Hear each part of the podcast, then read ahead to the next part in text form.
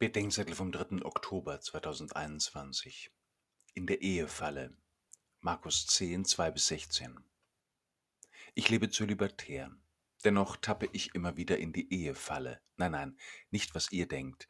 Die Pharisäer zetteln eine Diskussion um die Erlaubtheit der Ehescheidung an, nicht weil sie etwa die Not gescheiterter Eheleute oder deren Kinder, häusliche Gewalt oder die Unterdrückung der Frau umtreibt, sondern um Jesus eine Falle zu stellen.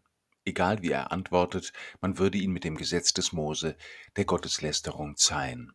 Diese Ehefalle meine ich. Jesus lässt sich auf die Diskussion gar nicht ein. Erst später im kleineren Kreis der Jünger spricht er darüber, dass Entlassung und Neuheirat Ehebruch sei. Stattdessen gibt er die Frage zurück und konfrontiert die Frager. Nur weil ihr so hartherzig seid, sagt er ihnen, hat Mose die Scheidung erlaubt. Es geht erstmal nicht um die anderen, es geht um euch und es geht um eure Hartherzigkeit. Hartherzig ist für Jesus nicht das Festhalten an der versprochenen Treue in der Ehe, die die Treue Gottes bezeugt. Hartherzig ist es, nicht treu sein zu wollen. Es gibt Probleme, sagte mir neulich ein Freund, für die gibt es keine Lösung. Dazu gehört, dass es keinen dritten Weg gibt zwischen einer unauflöslichen Ehe oder einer Verbindung auf Zeit. Sie kann nicht ein bisschen erst das eine und dann das andere sein.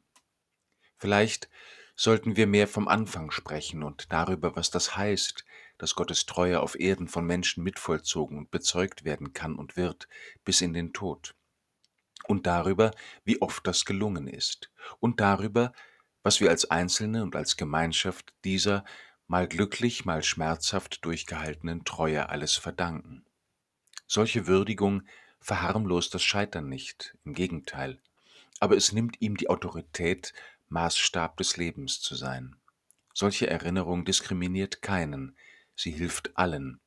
Denn wenn wir untreu sind, bleibt Gott doch treu, denn er kann sich selbst nicht verleugnen.